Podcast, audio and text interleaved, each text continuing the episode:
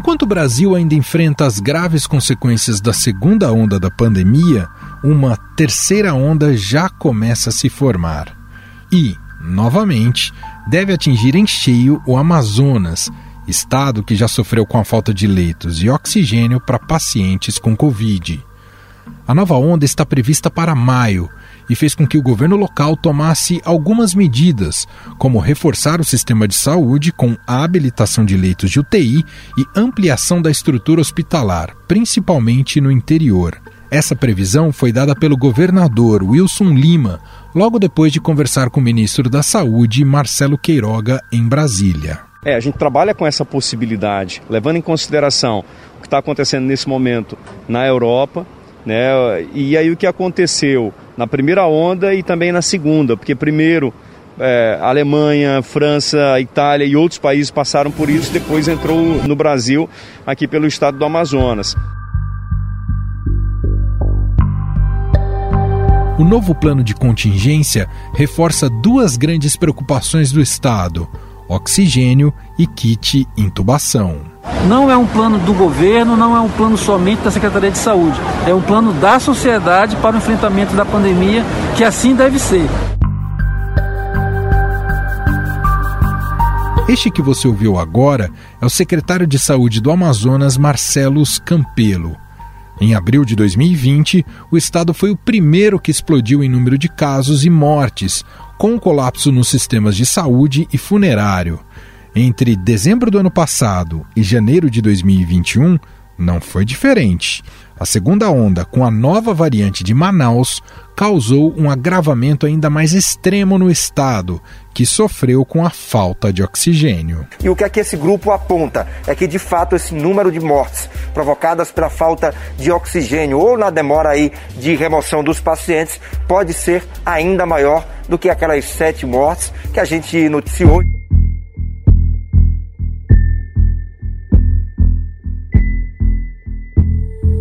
Mesmo alertado, o Ministério da Saúde ainda não se posicionou sobre mudanças no atendimento no Amazonas. Ao contrário, o presidente Jair Bolsonaro esteve na sexta-feira passada em Manaus para participar de eventos que causaram aglomeração. Sem máscara, Bolsonaro cumprimentou apoiadores e posou para fotos. E ao discursar, o presidente disse que o colapso era inesperado e comemorou o fato de não haver um lockdown nacional contra a pandemia. Imaginem essa pandemia com Haddad presidente da República. Estaríamos no lockdown nacional. Graças a Deus, isso não aconteceu.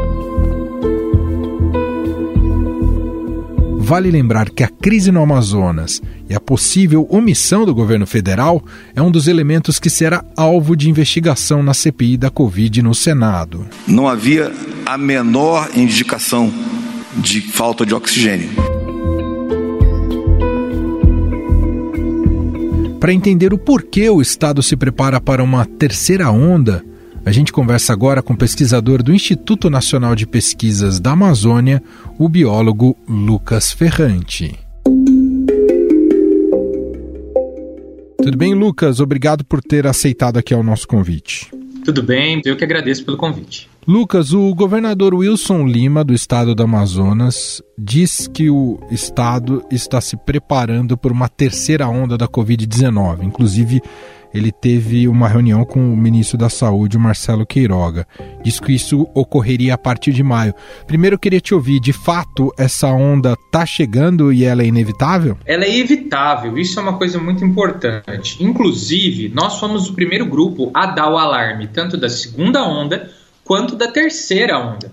O alarme da segunda onda foi dado através de uma publicação na revista Nature Medicine em 7 de agosto do ano passado quatro meses de antecedência da segunda onda ocorrer. Além disso, nós passamos diretrizes da Assembleia Legislativa do Estado do Amazonas de como frear de fato a segunda onda e impedir que ela ocorresse. O governo nada fez e essa onda aconteceu.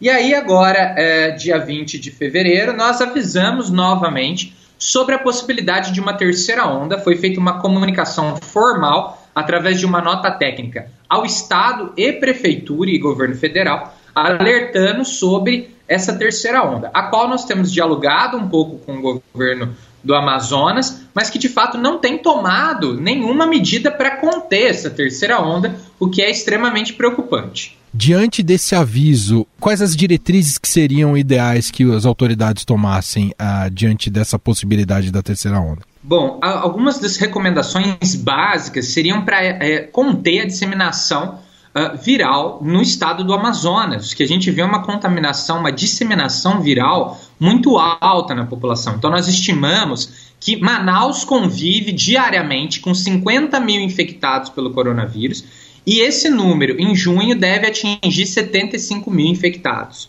Então, isso é preocupante não só por conta de uma terceira onda, mas como também porque essa maior disseminação viral pode propiciar o surgimento de mais uma variante, potencializando a terceira onda ou até sendo essa nova variante resistente às vacinas.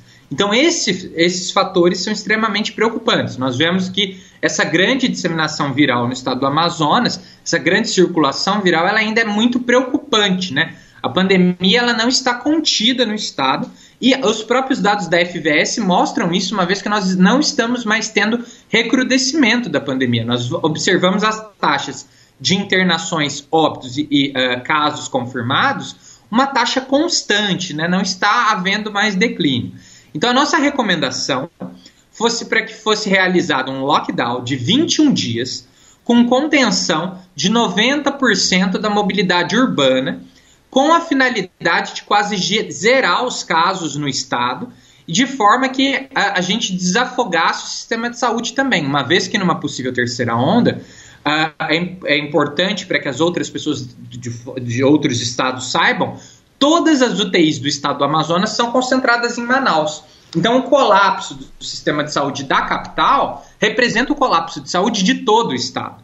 Então, por isso que nós precisamos ter um lockdown na capital para um controle dessa disseminação viral na capital, de forma que todas as UTIs fiquem vagas para atender tanto a demanda dos hospitais da capital quanto do interior também, que vão destinar pacientes para Manaus em uma situação grave.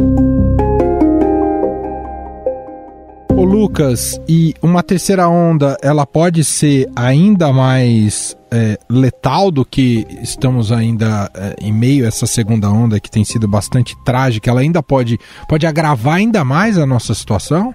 Pode, por alguns motivos. É, é muito imprevisível o que vai acontecer numa terceira onda uh, de Covid-19 no Brasil. Nós podemos ter o surgimento de uma super variante que seja resistente às vacinas, né, nós precisamos lembrar que a variante P1 que surgiu em Manaus, ela não causou a segunda onda, mas ela surgiu em decorrência da segunda onda.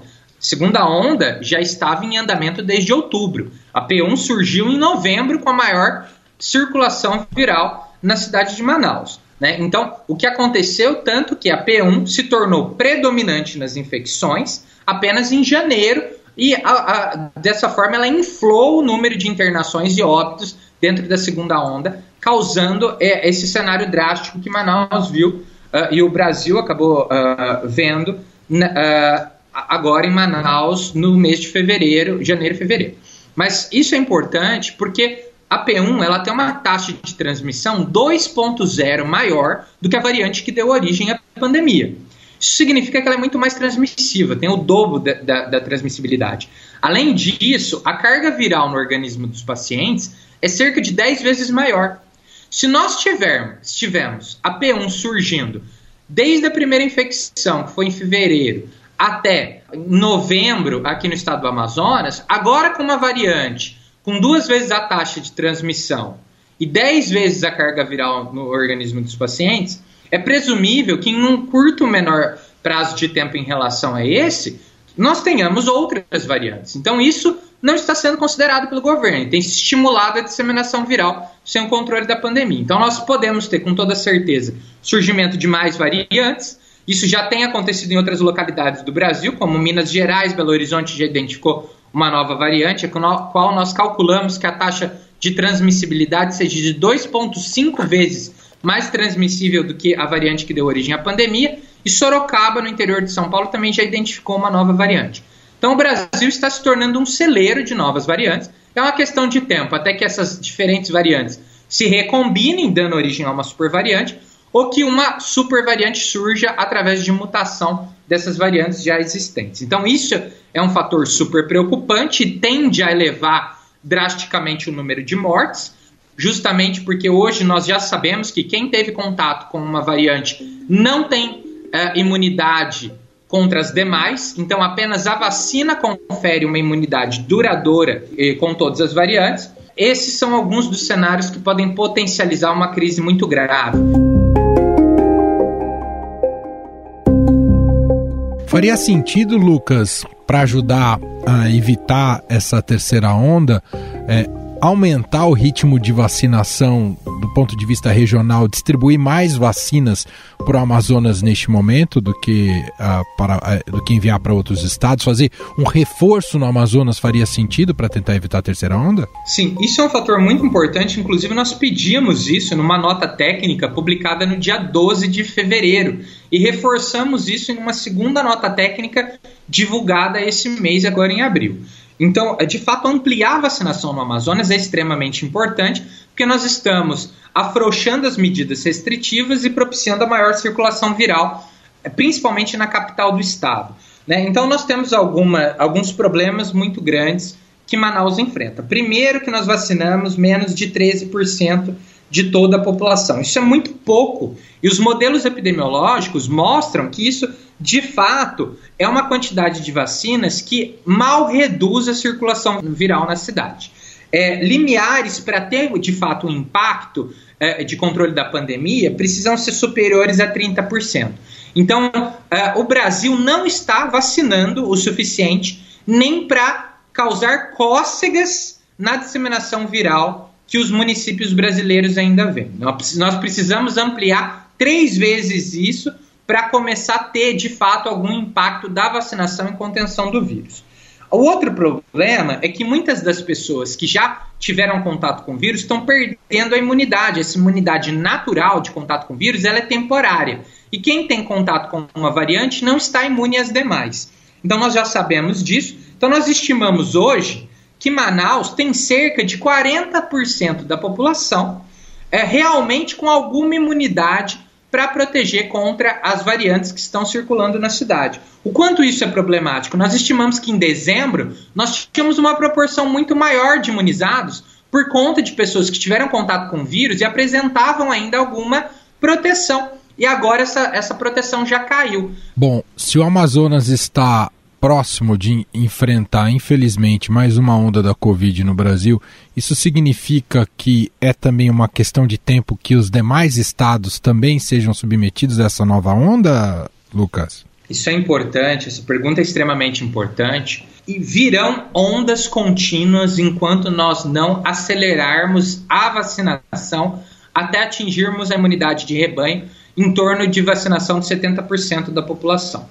Isso pode demorar pelo menos dois anos. Então, a, antes de um ano, dois anos, nesse ritmo que o governo federal tem encarado uh, combater a pandemia, nós não vamos se ver livre do coronavírus, essa pandemia não vai acabar.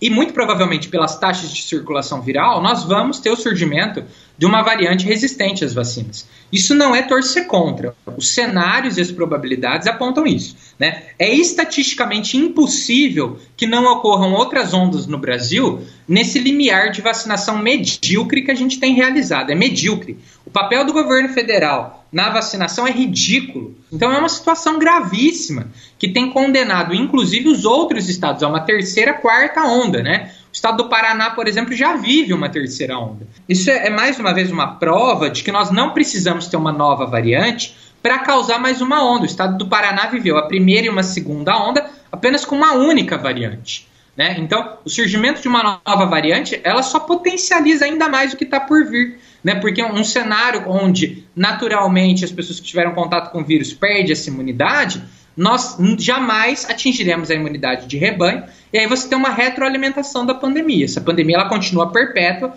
até que a gente vacine de fato a população. E aí, infelizmente, a pandemia vai dar continuidade para o Brasil ainda por pelo menos mais um ano nessa situação. Agora o Brasil já está se tornando um párea mundial, né? Nós representamos já um risco a outros países, porque se emergir uma variante resistente às vacinas, né, uh, realmente nós podemos colocar em xeque todas as ações realizadas até agora para controle da pandemia em nível global. Eu agradeço a Lucas Ferrante, biólogo, mestre em biologia e ecologia, doutorando do Programa de Biologia do Instituto Nacional de Pesquisas da Amazônia, o INPA, gentilmente aqui atendendo a nossa reportagem. Muito obrigado, viu, Lucas? Eu que agradeço. Vamos todo mundo se vacinar. É extremamente importante que as pessoas tomem a segunda dose da vacina. Inclusive, muitas pessoas do estado do Amazonas não estão voltando para tomar a dose do reforço. Isso é extremamente importante. Nós precisamos seguir as etapas de vacinação de forma correta, ampliar essa vacinação e ainda manter o distanciamento social. Obrigado a todos.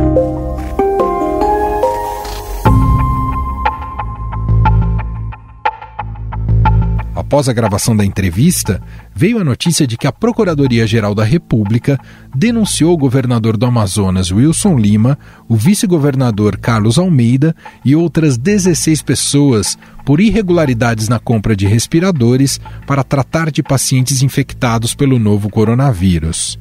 A gente vai fazer uma pausa rápida de 15 segundos neste episódio e voltamos em seguida para te contar como essa terceira onda está atingindo países na Europa. Estadão Notícias. O que faz parte de uma trajetória de 68 anos em prol da cura do câncer no Brasil. Conheça a história do AC Camargo Cancer Center no episódio especial do Estadão Notícias em comemoração ao aniversário da instituição.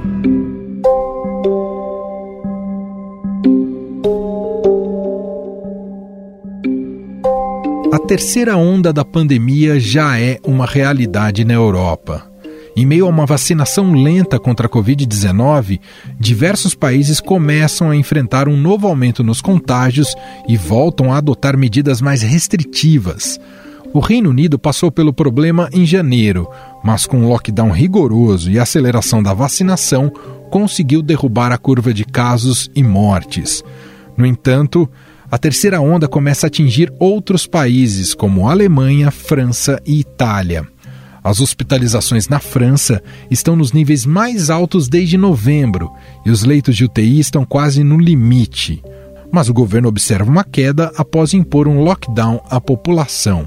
Por isso, as restrições de deslocamento serão suavizadas a partir do início de maio. Ces règles seront étendues à tout le territoire métropolitain dès ce samedi soir et pour quatre semaines.